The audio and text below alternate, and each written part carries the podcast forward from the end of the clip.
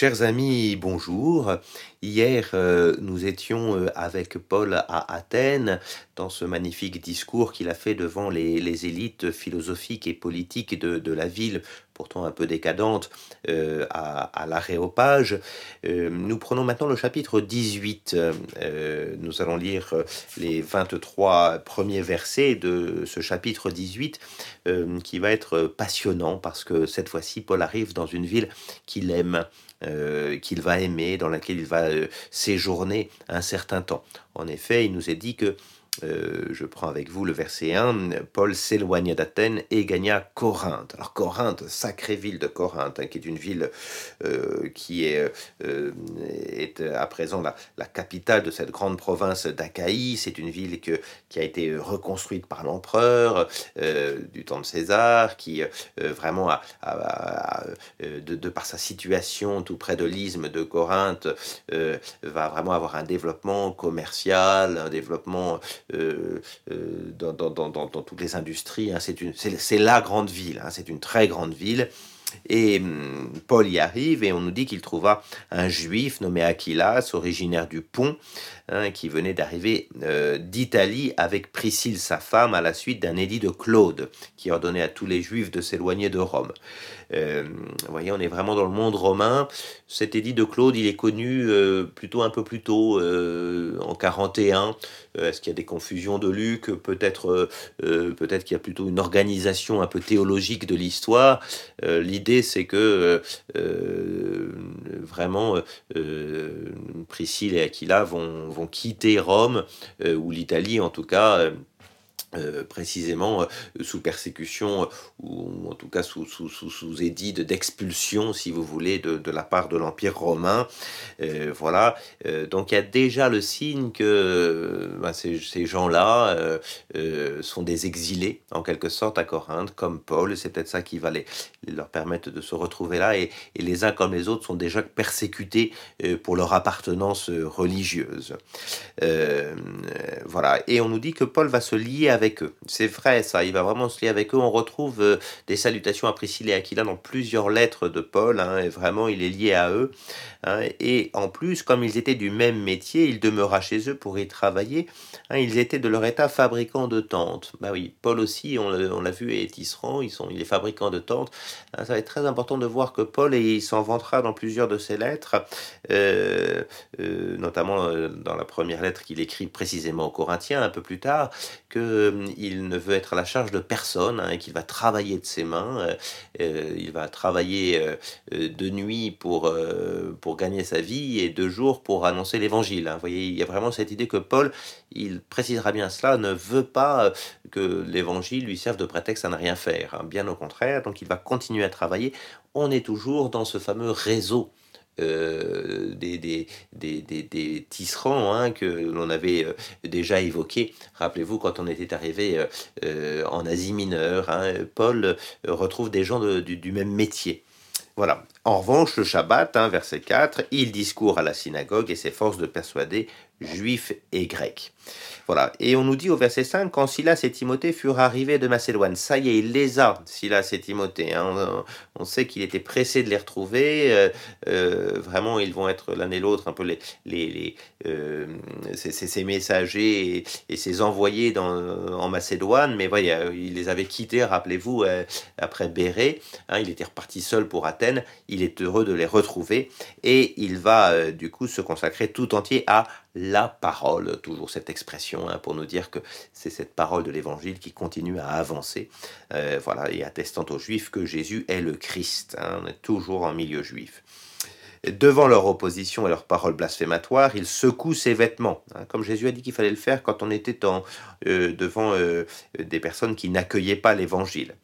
et que votre sang retombe sur votre tête, pour moi je suis pur et désormais c'est aux païens que j'irai. Jamais Paul n'a été aussi clair pour dire, bon, j'arrête avec les juifs, j'irai vers les païens. En fait, on verra que euh, rien du tout, hein, que Paul le, dit ici sans doute pour stimuler un peu les choses, mais que euh, à chaque fois, il retournera toujours euh, voir les juifs pour leur dire que leur Messie est là. Donc, se retirant de là, il se rend chez un certain Justus, homme adorant Dieu, hein, donc qui est, un, euh, qui est ben, un, païen, mais qui est euh, euh, touché par le Dieu d'Israël, dont la maison était contiguë à la synagogue. Crispus, le chef de cette même synagogue, crut au Seigneur avec tous les siens. Et il est converti en milieu juif. Hein. Il a beau dire je ne vais pas en milieu juif, il continue à le faire, hein, bien évidemment. Et euh, on nous dit que beaucoup de Corinthiens, en entendant Paul, devinrent croyants et se firent baptiser. Euh, voilà, donc euh, il y a à la fois toujours de la contradiction, mais également des vrais résultats, et de fait, l'église de Corinthe sera extrêmement vivante. C'est là que Paul va recevoir à nouveau une vision hein, qui lui est donnée ici à Corinthe, ce qui montre combien Corinthe est importante dans le dessin de, l'évangélisation. Hein. Sois sans crainte, lui dit le Seigneur, continue de parler, ne te tais pas, car je suis avec toi, cette fameuse parole biblique hein, d'assistance divine. Et personne ne mettra sur toi la main pour te faire du mal, parce que j'ai à moi un peuple nombreux dans cette ville. Voilà, et en quelque sorte, le Seigneur partage avec Paul euh, des informations, euh, et on peut le dire, il partage la mission, voilà, euh, en demandant à Paul de continuer à, faire, à, travailler sans crainte. C'est la raison sans doute pour laquelle il va résider là, verset 11 du chapitre 18 toujours, un an et six mois, enseignante aux gens la parole de Dieu. Hein, et Corinthe sera vraiment l'un des lieux, autant ils sont restés quelques, quelques jours, peut-être quelques semaines à tout casser à Athènes, autant Corinthe, ce sera un vrai lieu d'ancrage. Euh, il va travailler, il va annoncer la parole de Dieu, il va être très présent dans cette ville. C'est alors qu'au verset 12, on nous dit que Galion était proconsul d'Achaïe. Ah, vous voyez, euh, le fait que Galion est là en même temps que Paul, c'est une des dates un peu fixes que l'on a dans le ministère de Paul. Sinon, on a beaucoup de mal à savoir les, dates, mais on sait que Galion est, est vraiment euh, ici en, 51 hein, et que donc on a vraiment affaire à euh, donc sur l'hiver 51-52 hein, ils sont nommés pour un an. Euh, on le sait par par, par d'autres sources historiques hein, qui, que Galion est proconsul d'Achaïe dans ces années-là. Et donc on sait que Paul est à Corinthe en 51 on nous dit que les Juifs se soulevèrent d'un commun accord contre Paul et l'amènent devant le tribunal. Hein, des Juifs qui amènent Paul devant un tribunal romain, toujours cette même euh, façon de faire, et toujours quelque chose qui est en parallélisme avec Jésus. Hein, euh, des Juifs qui emmènent euh, Paul devant, devant Galion. Cet individu cherche à persuader les gens d'adorer Dieu d'une manière contraire à la loi. Voilà, la Torah, hein, bien évidemment. Euh, donc on attaque sur un point qui est un point de la loi euh, hébraïque. Hein. Et Paul allait ouvrir la bouche pour se défendre. Bien sûr, quand Galion dit aux Juifs, écoutez, s'il était question de quelque chose qui était un délit ou un méfait, euh, j'accueillerais votre plainte. Mais voilà, puisqu'il s'agit d'une contestation sur des mots, sur des noms, sur votre propre loi, à vous de voir. Hein, voilà. Il va être finalement, on pourrait presque dire, un peu plus sage que Pilate. Pilate rentrera un peu dans la discussion.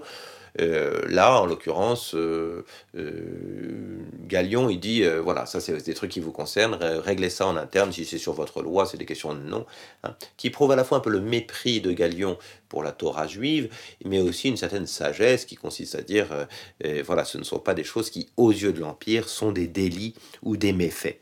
Donc il les renvoie du tribunal et c'est là qu'on se saisit d'un certain Sostène, chef, un autre chef de synagogue, et qu'on se met à le battre voilà, euh, avec cette idée qu'il euh, il y a des formes de vengeance, et on nous dit que de cela Galion n'avait cure. Vous voyez, parfois, hein, on a des figures de, impériales euh, de l'Empire qui sont des figures d'une forme de sagesse, on a vu pour Galion, mais aussi d'une forme d'indifférence. Hein. Il n'a cure de cela. Hein, c'est leur problème. Donc au fond, il ne fait pas tout à fait son travail, qui consiste pourtant à être vraiment, euh, euh, à être vraiment celui qui euh, maintient la pax, hein, la, fameuse pax romana, la fameuse paix romaine. Voilà, et on nous dit que du coup, verset 18, Paul resta encore un certain temps à Corinthe, puis prit congé des frères et s'embarqua pour la Syrie. Euh, voilà, on ne sait pas encore exactement pour quelle raison euh, Paul décide de quitter Corinthe, mais et surtout de remonter euh, jusqu'à Antioche, hein, puisque c'est finalement son lieu de départ. Ben, peut-être estime-t-il qu'il a fait une première, une première mission réussie, et, c'est le retour. Hein, c'est véritablement le retour avec cette ville de Corinthe qu'il aura évangélisée en profondeur. Voilà. Et puis il part, preuve que les choses sont, sont vraiment liées d'amitié, hein, euh, avec Priscille et Aquila euh, qui l'accompagnent. Voilà, il retourne euh, jusque, jusqu'en Syrie. On nous dit qu'il s'était fait tondre la tête à Sancré à cause d'un vœu qu'il avait fait. Voilà, vous verrez que ce ne sera, sera, pas sans importance les vœux que fait Paul. Hein, C'est souvent ainsi que se font les vœux par, une tonte de la tête hein, euh, dans le judaïsme euh, de cette époque. Ils arrivèrent à Éphèse, où il se sépara de ses compagnons, hein, donc Priscille et Aquila sans doute restent à Éphèse, et il se rendit à la synagogue et s'y entretint avec les Juifs. Euh, qui du coup lui demande de prolonger son séjour. Mais il y consent pas. Alors pourquoi est-ce qu'il reste pas à Éphèse? Il y reviendra à Éphèse, hein. rassurez-vous, on y sera au chapitre 19, mais pour le moment il n'y reste pas. Est-ce que est-ce que c'est parce qu'il estime que euh, d'autres sont déjà à Éphèse, ont déjà évangélisé? Est-ce que c'est parce qu'il vise la Syrie le plus vite possible, hein, de rentrer à Antioche pour, euh, voilà, pour redonner des nouvelles? Voilà, en tout cas, on ne sait pas vraiment les raisons, mais Paul continue à, à, à son petit bonhomme de chemin sans se laisser contraindre par euh, les demandes des uns ou des autres. Euh, voilà, et du coup, il prit congé d'eux, il dit, je reviendrai chez vous une autre fois. Euh, s'il plaît à Dieu, ben, il plaira à Dieu de le faire. Et du coup, d'Éphèse, il reprend le bateau, il gagne le large, il va jusqu'à Césarée maritime, hein, qui est, qui le, port en eau profonde. Il aurait dû aller jusqu'à Antioche, finalement, si on l'écoutait bien, mais en fait, on nous dit qu'il monta saluer l'Église avec un grand E, hein, ici dans votre texte, c'est-à-dire bien évidemment, il vient rendre compte aux apôtres.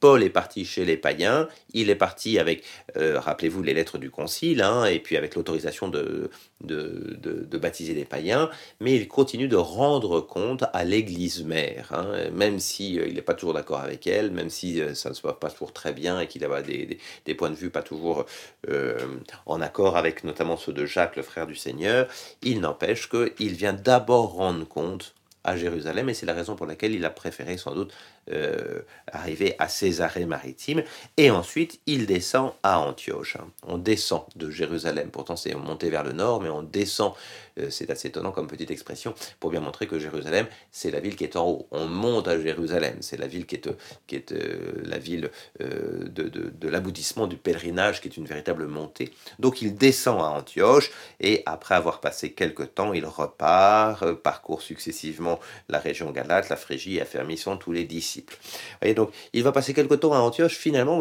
on peut vraiment dire, euh, excusez-moi cette expression très anglaise, qu'il fait un touch and go. Hein. Il touche Antioche, il est déjà reparti. Voilà, euh, c'est le début, euh, dans ce, petit verset tout, simple, c'est le début de son troisième voyage. Hein, euh, euh, missionnaire.